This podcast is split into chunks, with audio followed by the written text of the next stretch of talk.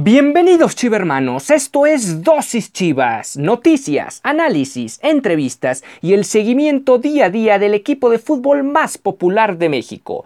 Yo soy Ricardo Romano Corona y diariamente inyectaré tu dosis Chivas. No olvides que puedes sintonizar nuevos episodios de lunes a viernes a través de Spotify, Anchor FM, Apple Podcast, Breaker, Google Podcast y Radio Public. Y sin más que agregar, comenzamos.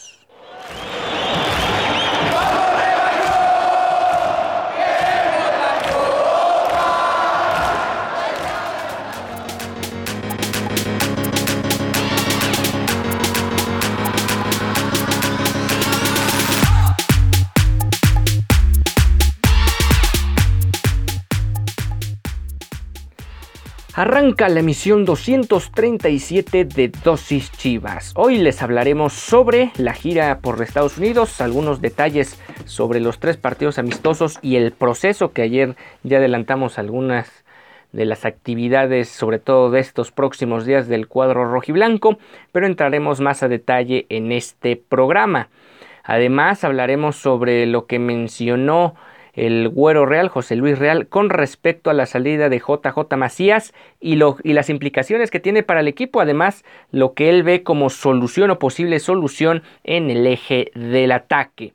Y finalmente hablaremos sobre Chivas Femenil que ha ganado su primer partido de pretemporada e inicia con el pie derecho ese camino rumbo al torneo Apertura 2021.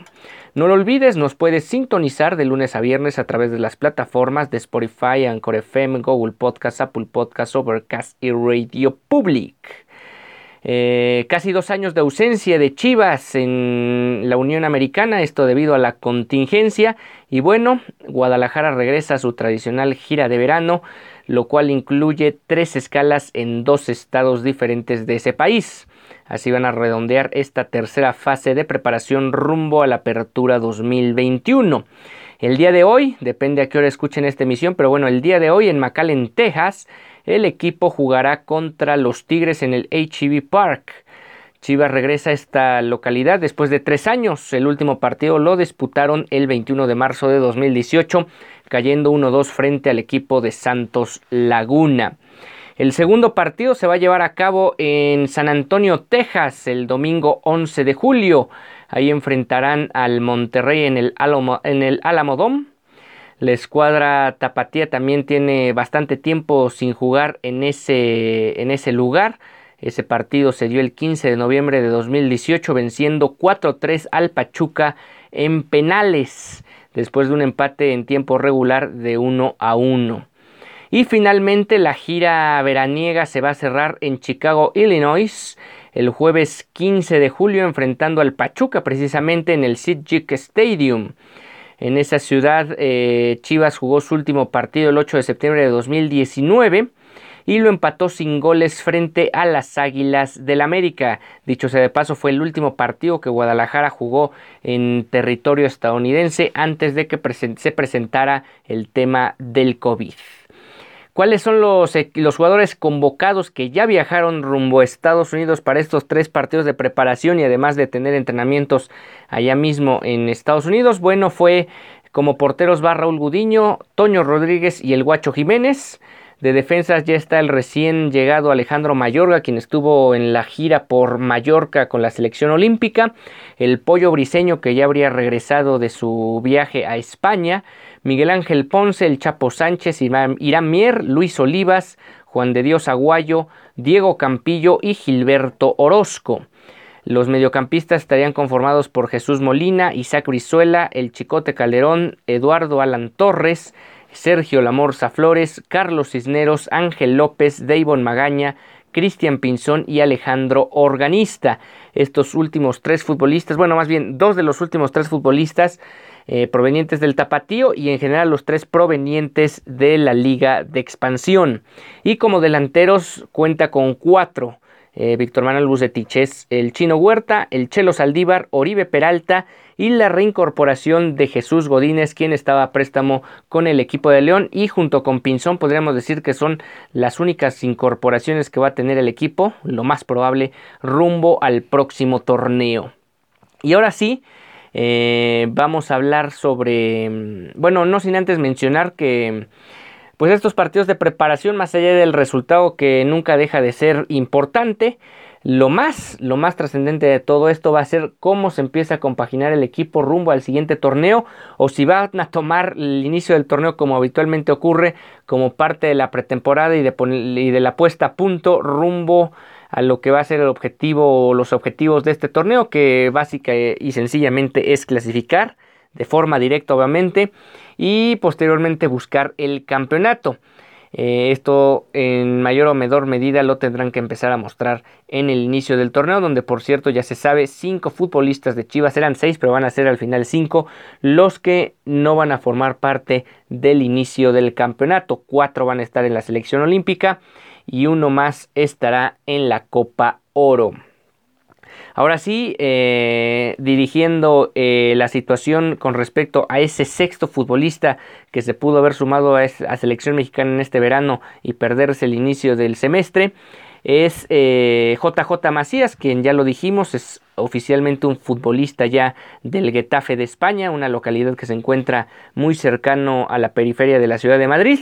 Bueno, eh, con respecto a la salida y en particular lo que le puede pesar a Guadalajara en el eje del ataque, habló José Luis Real, quien en su momento fuera precursor de varios futbolistas de primera división en las fuerzas básicas de Chivas y posteriormente, o más bien en ese Inter, fuera también entrenador del primer equipo y su logro más trascendente y uno de los más grandes en, en, la historia reciente del fútbol mexicano es llegar con un equipo algo modesto de Guadalajara a la final nada más y nada menos que de la Copa Libertadores en aquella edición del 2010.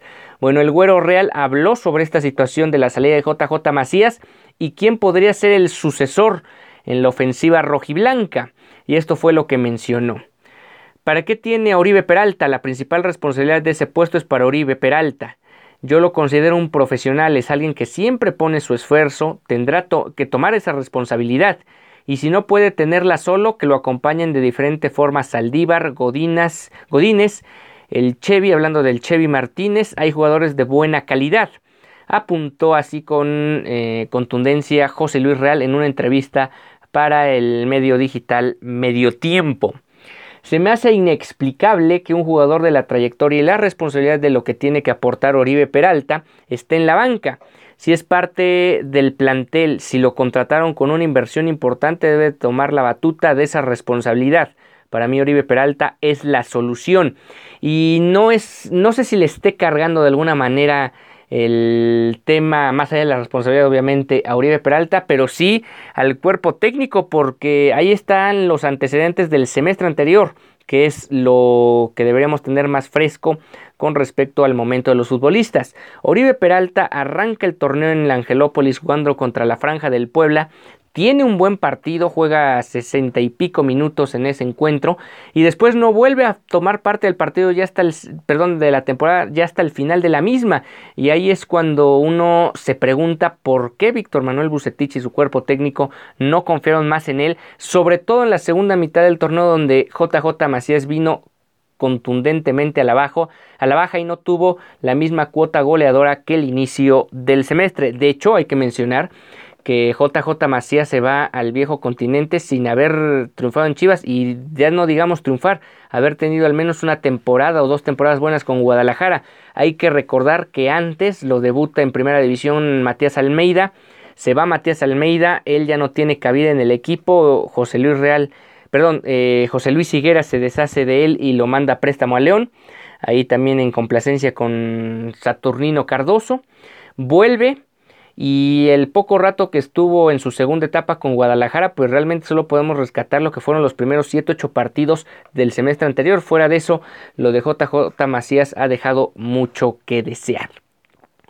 Para eso lo contrataron, tiene que responderle a la institución, al cuerpo técnico y sobre todo a él mismo, porque yo considero a Oribe tan profesional que no se va a quedar lo que le queda de contrato pues porque se lo paguen solamente. Lo considero cabal que tendrá que ponerse de la mejor forma que haya hecho falta hasta ahora y aceptar la responsabilidad de ser el líder del ataque de Chivas. y veremos, veremos primero si hay confianza desde el cuerpo técnico y después qué tanto él pueda aportar, no sé si los 90 minutos cada 8 días, pero sí por lo menos una muy buena parte del desarrollo de cada uno de los cotejos. Un jugador de edad lo único que no se puede permitir es no jugar. Un jugador de edad que no juega lo está echando atrás para atrás sus condiciones. No solamente en el ritmo, en su movilidad, porque no es lo mismo los 25 que los 35 años, en este caso Oribe tiene 37, Oribe es parte del plantel, tiene que jugar y con la edad que tiene, si está en la banca se va a atrofiar y no va a poder aportar lo que puede aportar teniendo y exigiéndole y dándole los minutos. En otro deporte podríamos asemejarlo, obviamente guardando toda proporción, a lo de Roger Federer en este 2021. Casi no ha jugado torneos en, el circuito del ATP apenas ha disputado, sobran dedos de las manos para contar los torneos que ha disputado Roger Federer en el, en el semestre o en el año, en lo que va del año.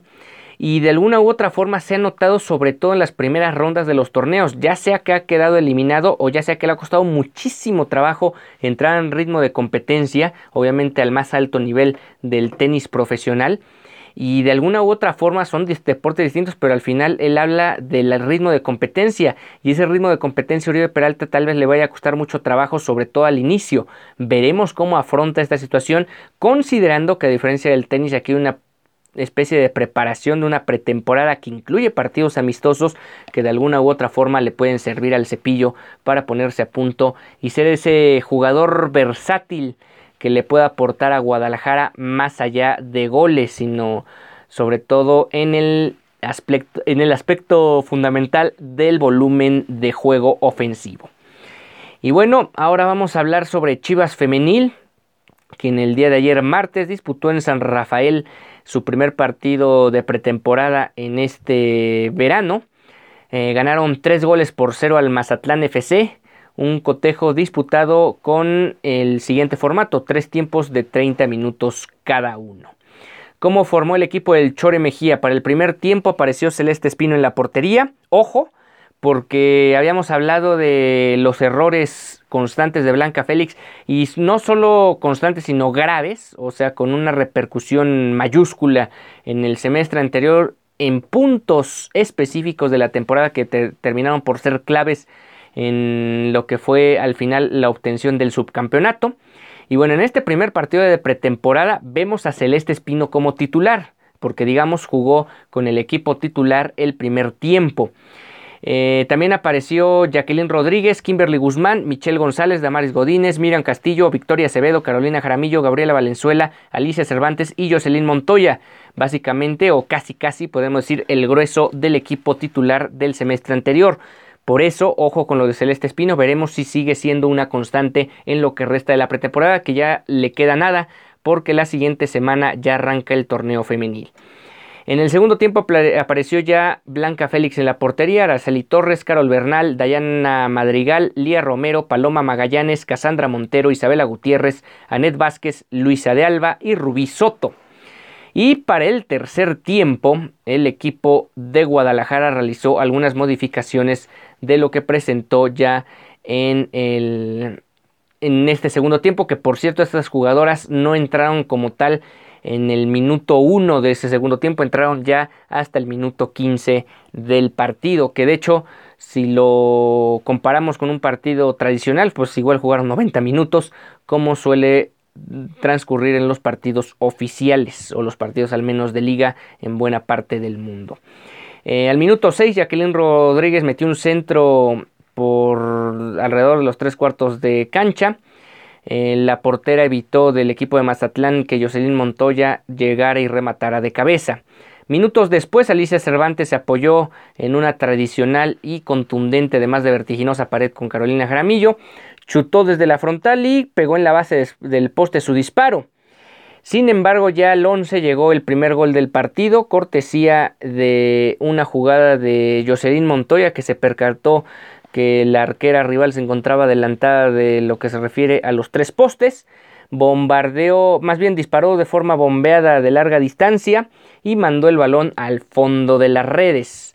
Jaramillo amplió la ventaja al 20 con un zurdazo también desde la frontal. Y Caro proyectó al 24 por la banda derecha a Gabriela Valenzuela. Ella mandó un centro al área, sin embargo, en ese momento Damaris Godínez no pudo conseguir el tercer gol del partido. La única que tuvo el equipo rival en ese primer tiempo fue al 28. Belkis Escalante robó la pelota en una salida de Guadalajara, sin embargo, Celeste Espino aprovechó, eh, más bien se anticipó a la jugada y atinó a contener el disparo. El tercer gol de Guadalajara llegó apenas iniciado el segundo tiempo. Gabriela Valenzuela cobró el tiro de esquina. Lo que ya mencionaba, el equipo no hizo las modificaciones inmediatamente iniciado la segunda mitad. Eh, más bien el segundo tiempo. Y mandó un centro al área chica, Gabriela Valenzuela. Eh, sin embargo, ahí apareció el minuto 8 que Jaramillo metió un trazo entre líneas y la misma Valenzuela eh, metió un buscapié para Licha Cervantes, terminó rematando y el balón se iba apenas un costado después. Eh, ahí estaba ya la jugada. El tercer gol lo mencionaba, lo hizo en los albores del segundo tiempo Gabriela Valenzuela en ese tiro de esquina donde apareció sin marca y pudo mandar el balón a guardar. Bueno, pues ahí está la situación. Realmente el equipo titular fue el que terminó dándole la claridad y la contundencia al partido. Veremos cómo se presenta el resto de la pretemporada para este equipo. Con esto estamos llegando al final de esta emisión de Dosis Chivas. Nos encontramos mañana jueves 8 de julio del 2021 con más para todos ustedes.